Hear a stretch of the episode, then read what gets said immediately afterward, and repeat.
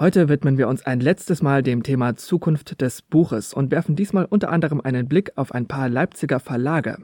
Und damit herzlich willkommen bei einer neuen Folge Radio für Kopfhörer. Mein Name ist Johannes Bundemann. Schön, dass ihr eingeschaltet habt. Mephisto 976, Radio für Kopfhörer. Unsere Themenwoche anlässlich der diesjährigen Leipziger Buchmesse, die ja leider ausgefallen ist, neigt sich dem Ende zu. Unser Themenbereich heute ist Veröffentlichungen.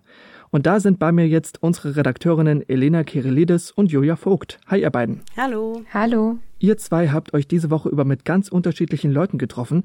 Elena, du hast dich mit gleich zwei Leipziger Verlagen zusammengesetzt. Genau, ich habe mich mit zwei Verlagen, dem Kraken Verlag und dem Spectre Books Verlag, getroffen. Und Joja, du hast mit einem renommierten Leipziger Professor gesprochen. Genau, ich habe mich mit Professor Lokatis von der Buchwissenschaft unterhalten. Unser Thema heute ist ja Veröffentlichungen. Elena, warum hast du ausgerechnet mit diesen beiden Verlagen für dieses Thema gesprochen? Genau, also das ist zum einen der Spectre Books Verlag, ähm, ein Leipziger Verlag, der auch schon eine Weile ähm, hier Bücher macht, ähm, in der Schnittstelle zwischen Design, Kunst und Literatur. Und da habe ich mit Jan Wenzel gesprochen, er ist Verleger beim Spectre Books Verlag. Und dann habe ich mit Fabian Schwitter und Franziska Reichert gesprochen vom Kraken Verlag und die sind noch ein sehr neues Projekt. Ähm, die haben bis jetzt nur eine Website äh, und die ja wollen kollektiv Bücher zusammenschreiben. Mhm. Unser Thema ist ja heute Veröffentlichungen und äh, warum da jetzt diese beiden Verlage als Interviewpartner? Also was was macht die beiden so besonders? Ja, also beide Verlage gehen auf ganz eigene und kreative und vielleicht sogar auch unkonventionelle Weise mit dem Verlegen von Büchern um. Ähm, zum einen ist beiden dieser kollektive Ansatz sehr wichtig. Also beim Kraken Verlag ist es so, Literatur wird gemeinschaftlich geschaffen. Die sprechen sich so ein bisschen gegen diesen AutorInnen-Geniekult aus. Also, dass man halt als Autor oder als Autorin in seinem stillen Kämmerchen sitzt und dann mit dem perfekten Werk nach ein paar Monaten zurückkommt. Ähm, das wollen sie nicht. Sie wollen, dass äh, alle beteiligt sind, also die SetzerInnen, die DruckerInnen, die GrafikerInnen, AutorInnen, die AutorInnen und dass sie alle gemeinsam ähm, Entscheidungen treffen und das Buch ähm, einfach produzieren. Die haben nämlich selber Erfahrungen äh, gemacht, dass viele AutorInnen schon ganz viel Wissen zum Büchermachen haben. Aber wenn sie zum Verlag gehen, dann haben diese Verlage oft Schwierigkeiten, sich anzupassen und die Ideen der AutorInnen ähm, wirklich auch zu integrieren und sich darauf einzulassen, weil die halt einfach in ihren standardisierten Workflows und in ihrer Effizienz ähm, gefangen sind. Und da möchte der Kraken Verlag andocken und äh, möchte die Autorinnen einfach an die Hand nehmen und ähm, ihnen in Workshops zeigen, wie man gemeinschaftlich von der Idee bis zum Buch ähm, dieses Produkt einfach auch herstellt. Und Julia, Professor Lokatis ist ja, kann man denke ich schon sagen, eine Koryphäe auf seinem Bereich und gerade auch in der Leipziger Verlagslandschaft. Was macht ihn als Interviewpartner für unsere heutige Folge so besonders? Ja, Professor Lokatis forscht ja zu Verlagsgeschichten. Und ähm, da ist Leipzig natürlich ein ganz spannender Ort, weil da über wirklich einen sehr langen Zeitraum schon immer sich Verlage ansiedeln und ähm, auch jetzt eben viele junge Verlage in Leipzig ähm, ja ihren Hauptsitz haben und da bietet sich sowohl eben Forschung zu älteren Verlagen an, als auch ähm, die aktuelle Verlagsbranche zu beobachten. Nun hat ja die Corona-Krise auch die Verlagslandschaft mit ganz schön durchgeschüttelt. Wie geht denn ein Mann wie Professor Lokatis damit um? Nun, ihn selber als Person, als Professor ähm, betrifft die Corona-Krise ja vor allem im Rahmen des ähm, normalen Studiums. Also er kann natürlich seine Seminare und ähnliches nicht so halten wie vor der Krise.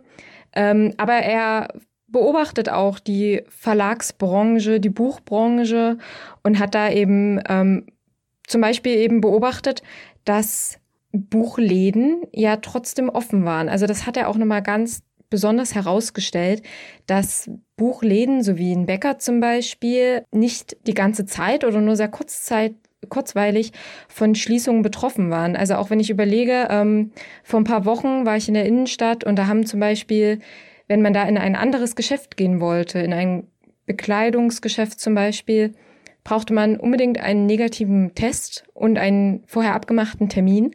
Und bei den Buchläden war das eben nicht der Fall, sondern da konnte man spontan reingehen. Und ähm, Professor Lokatis meinte eben, dass man auch an sowas merkt, welches, welchen Stellenwert das Buch hat und ähm, in unserer Gesellschaft. Das zum einen und zum anderen ist es natürlich so, dass die Frage ist, wie kommen die Verlage mit dieser Corona-Krise klar?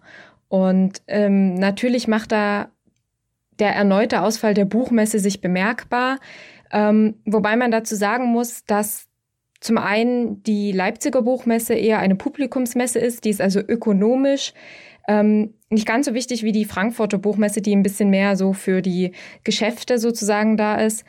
Und ähm, dann auch noch äh, kommt hinzu, dass wahrscheinlich die Verlage ein, zwei Jahre ohne die Buchmesse ganz gut klarkommen ökonomisch.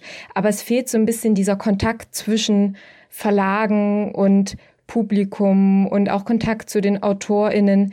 Sowas, ja, auch Vertrauen, das knüpft sich einfach besser, wenn man sich auch mal in echt trifft und nicht nur auf digitale Art und Weise. Nun hast du ja vorhin schon angesprochen, dass er sich hauptsächlich mit äh, Leipziger Verlagen auseinandersetzt. Und hat er vielleicht auch was dazu gesagt, was gerade Leipzig zu so einer interessanten Stadt für Verlage macht? Mm, also er beschäftigt sich generell auch mit anderen Verlagen, aber es ist halt so, dass aufgrund der Geschichte viele große Verlage auch irgendwelche Verknüpfungspunkte zu Leipzig haben. Und ähm, ja, im Prinzip ist das Ganze auch historisch gewachsen. Also Leipzig ist seit 1750 die Buchstadt schlechthin gewesen in Deutschland. Und ähm, das fing damals eben damit an, dass die Buchdrucker auch dafür zuständig waren, die Bücher zu verkaufen. Und die haben sich dann eben alle irgendwann mal in Leipzig gesammelt und getroffen und so ist es mit der Zeit gewachsen und hat allerdings eben vor allem auch im letzten Jahrhundert große Einschnitte erlebt. Also wenn man da so an Nationalsozialismus, Zweiten Weltkrieg, aber auch die DDR-Zeit denkt, das sind halt so historische Gegebenheiten, die auch der Verlagsbranche in Leipzig ähm, zugetan haben. Und ähm, es war zum Beispiel eben so, dass es zu DDR-Zeiten oft Verlage gab, die ein die es sowohl in der BRD als auch in der DDR gab. Und ähm, er meinte auch, dass es damals immer hieß, ja, sollte es mal eine Wiedervereinigung geben, dann kommen wir alle wieder zurück nach Leipzig. Und es ist aber einfach nicht oft nicht so passiert. Und dadurch ist auch viel ähm, Verlagswesen in Leipzig erstmal zusammengebrochen, was natürlich in dem Fall für ihn auch spannend zu erforschen ist. Aber eben durch die Buchmesse, durch die lange Tradition ist es auch für junge Verlage sehr interessant, sich wieder in Leipzig anzusiedeln. Und ähm, das ist natürlich für die Stadt einfach sehr schön, wenn da immer wieder dieses kreative oder diese kreativen Leute wieder in die Stadt kommen und die Buch, die Buchkultur in Leipzig neu beleben. Apropos junge Verlage, damit hast du dich ja beschäftigt, Elena. Äh, wie sieht das denn jetzt in der Realität aus? Also, was hat denn nun den äh, Kraken Verlag oder Spectre Books nach Leipzig gezogen? Genau, also ich denke, ähm, dass Leipzig jetzt nicht ein Standort ist, äh, an den man kommt wegen der guten Bezahlung, das haben mir die drei auch gesagt, oder ähm, auch nicht, weil es immer noch diese Buchstadt ist, die es einmal war, sondern ähm, vor allen Dingen, weil es so viele Bibliophile in dieser Stadt gibt. Es gibt ähm, viele Buchinteressierte, auch Buchkünstler, die an der HGB zum Beispiel lernen und die natürlich ihr Können später auch umsetzen möchten. Ähm, und das ist ja besonders für den Spectre Books Verlag ganz wichtig, weil die legen ihren Fokus auf die Materialität und vor allen Dingen auf die Gestaltung des Buches.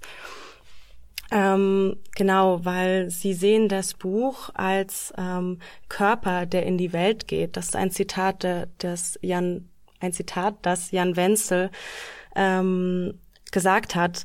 Genau, und deswegen ist es ganz wichtig, dass man bewusst materielle Entscheidungen trifft, also dass man sich auch mit äh, dem Format äh, auseinandersetzt, mit dem Papier, mit der Art der Bindung, also mit der Gestaltung allgemein. Und da gibt es ja, wie gesagt, viele Menschen hier, die das äh, leben und auch lieben.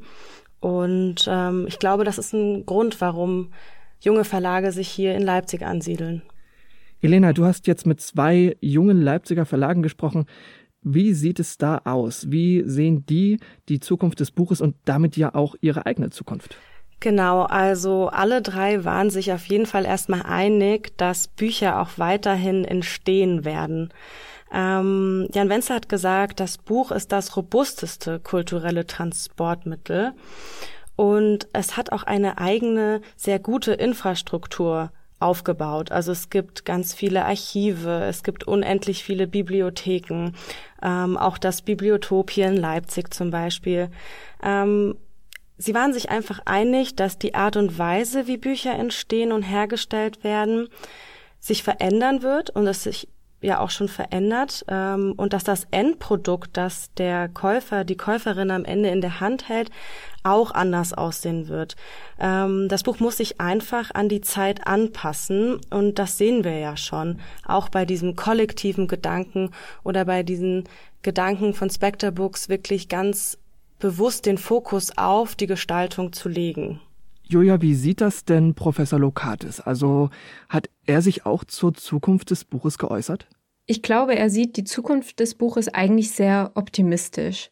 Wir haben viel über analog und digital und ähm, kann denn das analoge Buch noch existieren, wenn unsere Welt immer digitaler wird? Darüber haben wir uns unterhalten und ähm, er war eigentlich auch der Ansicht, dass das analoge Buch gerade jetzt auch zur Zeit, wo wir ja alle ähm, durch Homeoffice und ähnliche ähm, Gegebenheiten sowieso sehr viel mit digitalen Medien zu tun haben, dass dadurch das analoge Buch nochmal, ähm, ich sag jetzt mal, einen kleinen Aufschwung bekommt. Es war ja nie ganz weg. Also von einem Revival würde ich jetzt mal noch nicht reden. Ähm, aber ich denke, dass er eigentlich sehr positiv in die Zukunft des Buches guckt. Und ähm, er hat zum Beispiel auch erzählt, ähm, welchen Vorteil ein analoges Buch auch hat. Das digitale Buch, okay, das kann man besser lesen im Urlaub. Aber die Schönheit der Bücher kann man am besten entfalten äh, nur mit realen Büchern, wenn man die tollen Buchreihen zeigt und damit äh, die Fenster schmückt und verziert. Und das ist dann schon das Besondere am echten analogen Buch. Genau, also digitale Bücher haben durchaus ja auch ihre Berechtigung. Ähm, das sagt, beziehungsweise sieht er ja auch so. Eben im Urlaub zum Beispiel, ich denke, wir können uns das vorstellen, es ist deutlich einfacher, so ein E-Book-Reader ähm, ja, in seine Tasche zu packen als ähm, drei, vier Bücher. Aber die, dieses Gefühl, was glaube ich auch viele Menschen mögen, wenn sie Bücher lesen, das eben in der Hand zu halten, durch die Seiten zu blättern, ähm, ja, das hat einfach so ein analoges Buch deutlich größere Vorteile. Da sind der Kraken Verlag und Spectre Books ja eigentlich jetzt auch richtig gute Beispiele dafür, wie sich das Ganze in Zukunft entwickeln wird. Elena, gab es irgendwas, was du im Gespräch mit den beiden oder mit den dreien ganz besonders interessant fandest? Ja, ich fand einen Vergleich von Jan Wenzel vom Spectre Books Verlag super interessant. Er hat ähm, das Buch mit einer Begegnung verglichen und auch mit einer Bühne. Er sprach davon, dass das Büchermachen vergleichbar ist mit dem Theater und ähm, dass da ganz viele verschiedene unterschiedliche Menschen ähm, beteiligt sind und erst durch diese intensive Zusammenarbeit durch diese reichhaltigen und auch verschiedenen Beziehungen, die da entstehen, durch Konflikte, die vielleicht gelöst werden müssen und auch Abstimmungen, kann man eben zu einem neuen und kreativen Buch kommen und äh, auch neue Formen des Buches erfinden. Und ich glaube, das ist auch etwas, das der Kraken Verlag sich zu Nutzen macht. Sie nennen das Tentakeln, also sie verbinden sich mit ganz vielen verschiedenen Menschen, die Erfahrungen haben in der Buchgestaltung, die selber ähm, vielleicht schon Bücher geschrieben haben oder die sich mit der Vermarktung sehr gut auskennen, ähm, die vielleicht DruckerInnen sind. Und durch dieses intensive Zusammenspiel entsteht dann etwas ganz Neues und ganz ähm, anderes vielleicht auch. Und wenn ich jetzt äh, Interesse daran hätte, entweder mit dem Spectre Books Verlag mich mal auseinanderzusetzen oder mit dem Kraken Verlag zu tentakeln, wo könnte ich mich dahin wenden? Die Bücher des Spectre Books Verlags, die kann man natürlich auch ähm, selber für zu Hause erwerben. Oder man geht einfach auf die Website und schaut sich da auch mal ähm, den Programmkatalog an und beim Kraken Verlag ist es ja im Moment so, dass es nur eine Website ist. Also es gibt tatsächlich noch gar keine veröffentlichten Bücher. Ähm, aber ihr könnt da selbst aktiv werden Und ähm, ja, man kann sich da an den Projekten beteiligen. Dazu geht man einfach auf die Website des Krakenverlages und ähm, kann einfach direkt anfangen zu schreiben dort. Julia, gab es denn bei dem äh, Gespräch mit Professor Lokatis irgendetwas, das man sich da unbedingt heraus mitnehmen sollte? Mm, ja, also zum einen, wie ich gerade schon mal kurz erwähnt hatte, diese positive Sicht auf jeden Fall, ähm, dass der Buchmarkt oder die Buchbranche eigentlich ähm, recht gut dasteht und die Buchbranche eben auch ähm, gerade hier in Deutschland sehr ja, widerstandsfähig ist, auch wenn eben schwere Zeiten wie jetzt so eine Pandemie ähm, plötzlich um die Ecke kommen. Und ähm, das hat er auch nochmal sehr schön zusammengefasst. Was wir sagen können zur Buchbranche, wie die sich in Zukunft aufstellt, ist, dass man da sehr optimistisch sein kann insgesamt. Sie ist extrem krisenexistent. Das ist wie so, eine, so ein großer Schwabbel, äh, das deutsche Büchersystem. Ja, er beschreibt das als großer Schwabbel. Das ist natürlich, klingt erstmal sehr amüsant, ähm, ist, denke ich, aber nachvollziehbar, weil es dieses weil das Buchsystem einfach anpassungsfähig ist. Und ich glaube, dass das einfach auch eine Voraussetzung ist, um eben in der digitalen Zeit äh, mithalten zu können und überlebensfähig zu sein. Und ähm, zum Thema Mitmachen, weil wir das gerade hatten, ähm, für alle, die so ein bisschen traurig sind, dass die Buchmesse ähm, ausgefallen ist, Professor Lokatis startet jedes Jahr die sogenannte Bu-Vision. Dabei werden Schaufenster von Leipziger Geschäften dekoriert mit Büchern. Ähm, man versucht dann auch so ein bisschen ähm, passend zum Geschäft sozusagen die Bücher auszuwählen. Also bei einem Sportartikelgeschäft würden dann zum Beispiel ähm, Bücher, in denen es um Sport geht, im Schaufenster stehen.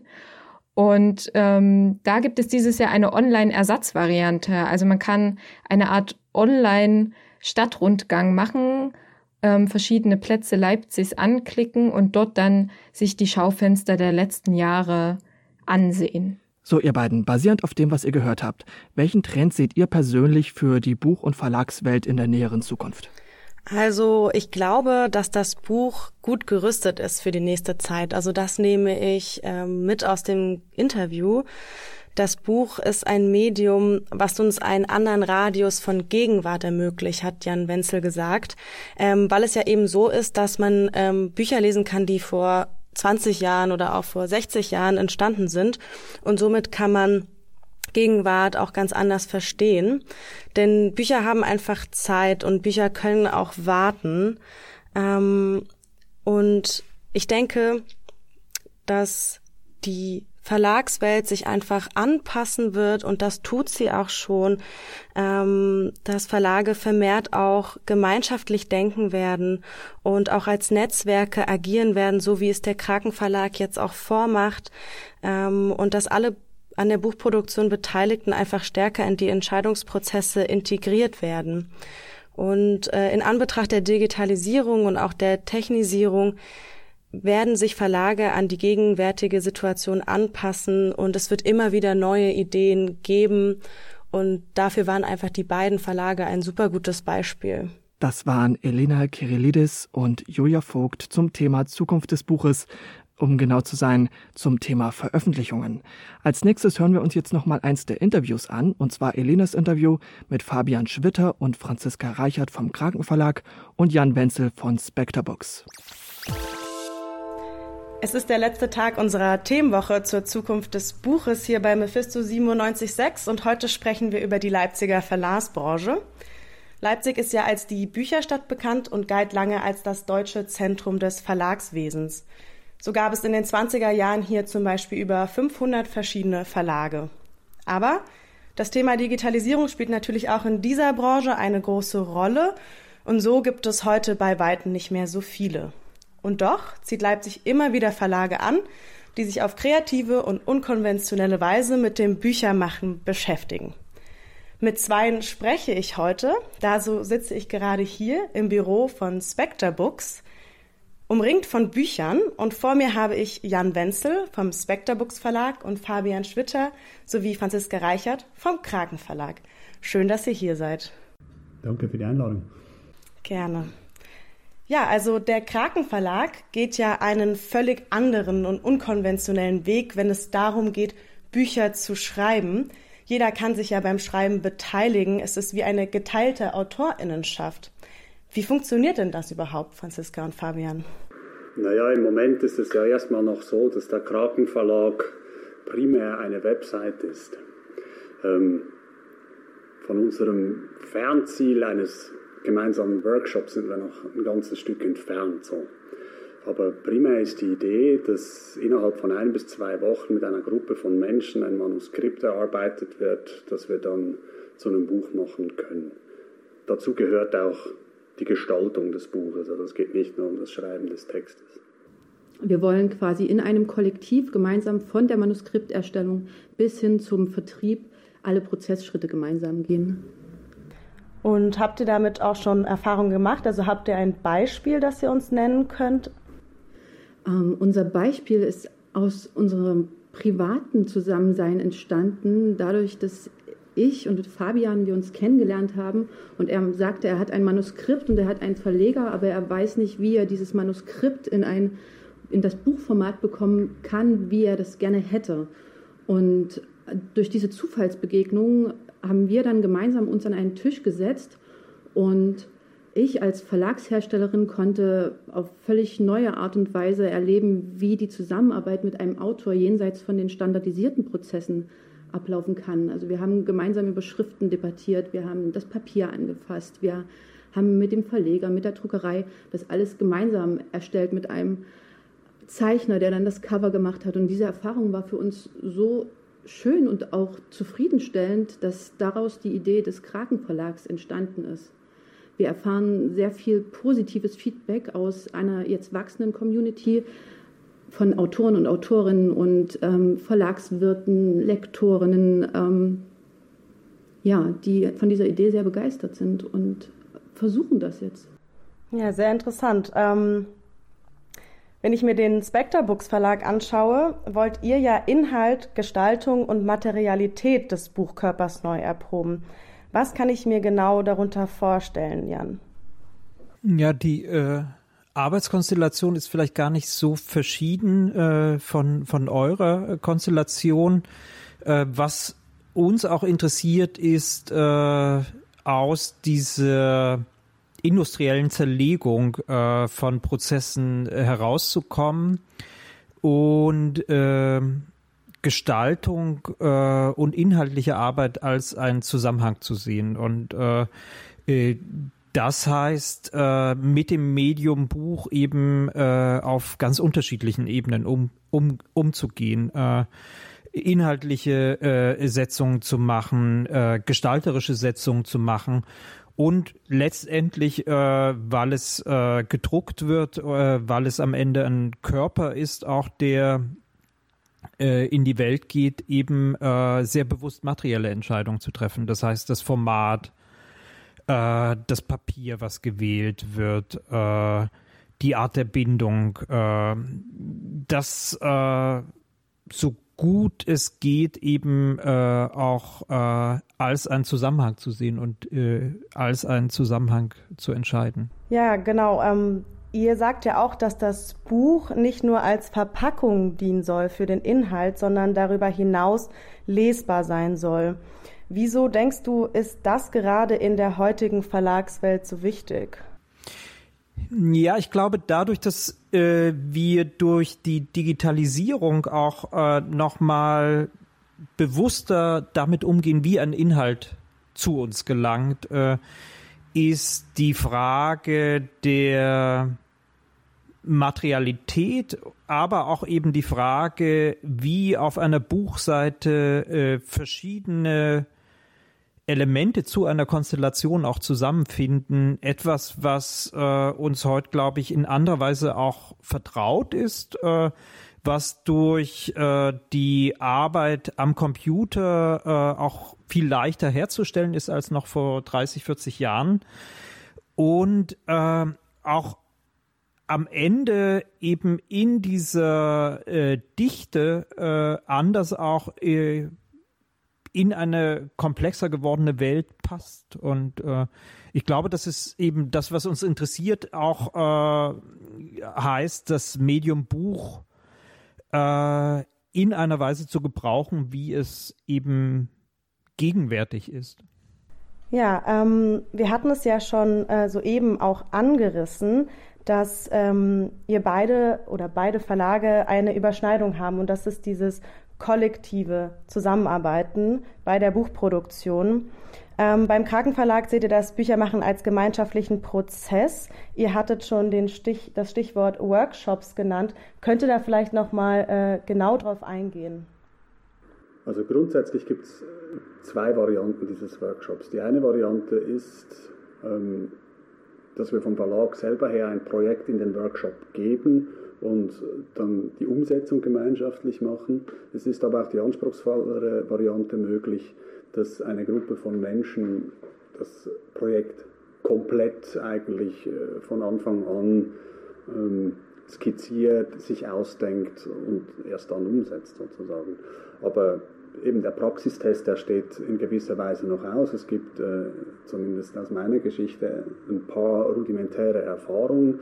Das ist einerseits die Zeitschrift Delirium in Zürich, die ich mitgegründet habe, die ein kollektives Konzept verfolgt, aber nicht unbedingt bezogen auf den einzelnen Text, sondern bezogen auf die Zeitschrift insgesamt. Das heißt, die existiert jetzt etwa acht Jahre und die Idee ist da immer, anzuknüpfen an das, was schon da ist. Also wer einen Text einschickt, muss sich beziehen auf das, was schon da ist und so entsteht dann eigentlich ein, ein ständig wachsendes Universum innerhalb dieser Zeitschrift. Das ist die eine äh, Erfahrung sozusagen, der eine Hintergrund und das andere ist ein kleines Experiment, das ich in der Wissenschaft gemacht habe, mit einer Kollegin zusammen damals, ähm, einen Vortrag wirklich mit einem Google Doc komplett gemeinsam zu schreiben.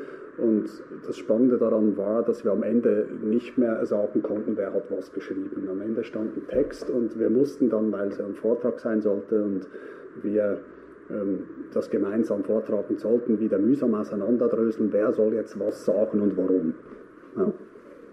Ja, euer innovativer Umgang äh, mit dem Medium-Buch ist ja ein weiteres Merkmal vom Spectre Books Verlag und auch vom Kraken Verlag. Ähm, auf eurer Website beim Spectre Books Verlag steht das Buch als Ort der Begegnung. Wo siehst du, Jan Wenzel, das Buch als eine Begegnung?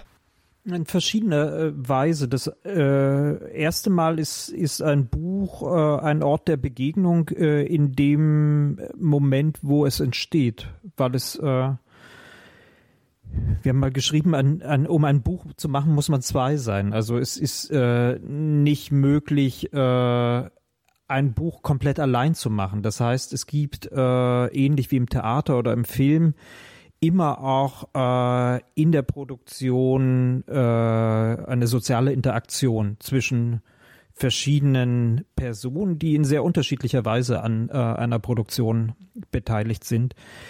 Und äh, das äh, als ein, ein, eine Frage auch der Organisation zu verstehen. Also wie kann ich einen solchen Arbeitsprozess so organisieren, dass er einerseits äh, in den Beziehungen auch reich ist, äh, dadurch auch zu anderen Ergebnissen äh, führen kann, weil eben äh, es Abstimmungen, Konflikte äh, zwischen den unterschiedlichen Akteuren an einer Produktion gibt äh, und äh, das als als eine Möglichkeit eben auch zu verstehen, äh, wir sprechen oft davon, dass, dass das Buch auch eine Bühne ist, äh, eben äh, zu neuen Formen des Buches auch zu kommen.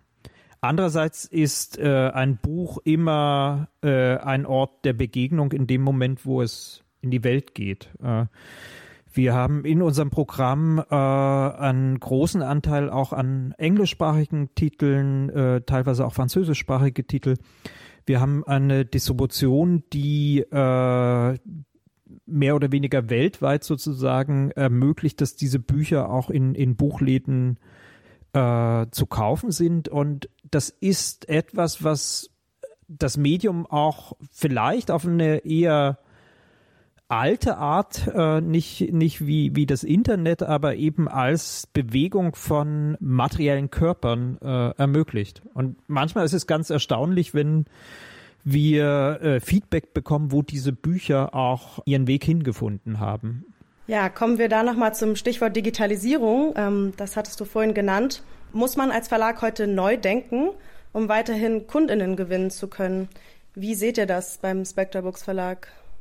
Also ich denke, dass, dass äh, wir in einer Zeit leben, wo es sicher äh, notwendig ist, neu zu denken. Äh, ich glaube aber nicht, äh, nicht allein, weil es äh, Prozesse, Prozesse der Digitalisierung gibt, sondern äh, weil, glaube ich, äh, eben vor 50 Jahren durch äh, äh, äh, den Club of Rome und Grenzen des Wachstums eigentlich klar wird, dass es eine grundlegende äh, kulturelle Veränderung auch geben muss, dass äh, eine bestimmte Form des industriellen Denkens auch an ihr Ende gekommen ist und äh, äh, nicht mehr mit den Möglichkeiten des Planeten verbindbar. Und das ist, glaube ich, eher die, äh, die grundsätzliche Herausforderung, äh, wie kommt man aus einem industriellen Paradigma auch heraus. Und das ist eine kulturelle Herausforderung. Die betrifft sozusagen die Frage, wie wollen wir produzieren, wie wollen wir leben.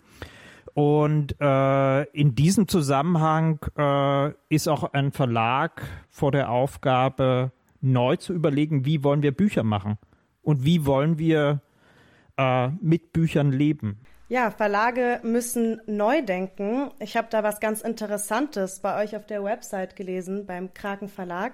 Und zwar stand da, es gibt keinen Verleger, wir alle sind der Verlag. Inwieweit verändert sich eurer Meinung nach der Verlegerinnenberuf? Oder vielleicht anders gesagt, welche Veränderungen seht ihr als notwendig und wünschenswert an? Ich sehe in der aktuellen Entwicklung ähm, vor allen Dingen sehr viel Unsicherheit bei den Autoren und Autorinnen im Bereich des Self-Publishings. Dieser Bereich wächst und wächst und Autorinnen kommen zu Verlagen und haben Wissen rudimentär, manche schon mehr, äh, manche weniger und wollen auch selbst wirksam werden im Büchermachen. Und ich denke, dass diese Fähigkeit zur Anpassung für Verlage gerade in ihren standardisierten Workflows, die sehr auf Effizienz getrimmt sind, eine große Herausforderung darstellen. Und wir als Kraken Verlag sehen die ja teilweise Hilflosigkeit über diese einzelnen Prozessschritte als Chance, die Menschen an die Hand zu nehmen und ihnen zu zeigen, dass das alles kein Hexenwerk ist und ähm, wir quasi zum einen als Verlag, als Netzwerk wirken wollen und zum anderen auch für jedes einzelne Buchprojekt ähm, alle Menschen in die Entscheidungsprozesse mit einbeziehen wollen, um eben ein Lernen möglich zu machen. Ja, ähm, wir kommen tatsächlich schon zur abschließenden Frage. Und zwar ähm, vor dem Hintergrund der digitalen Medien, wir hatten es schon angesprochen, und dem E-Book auch.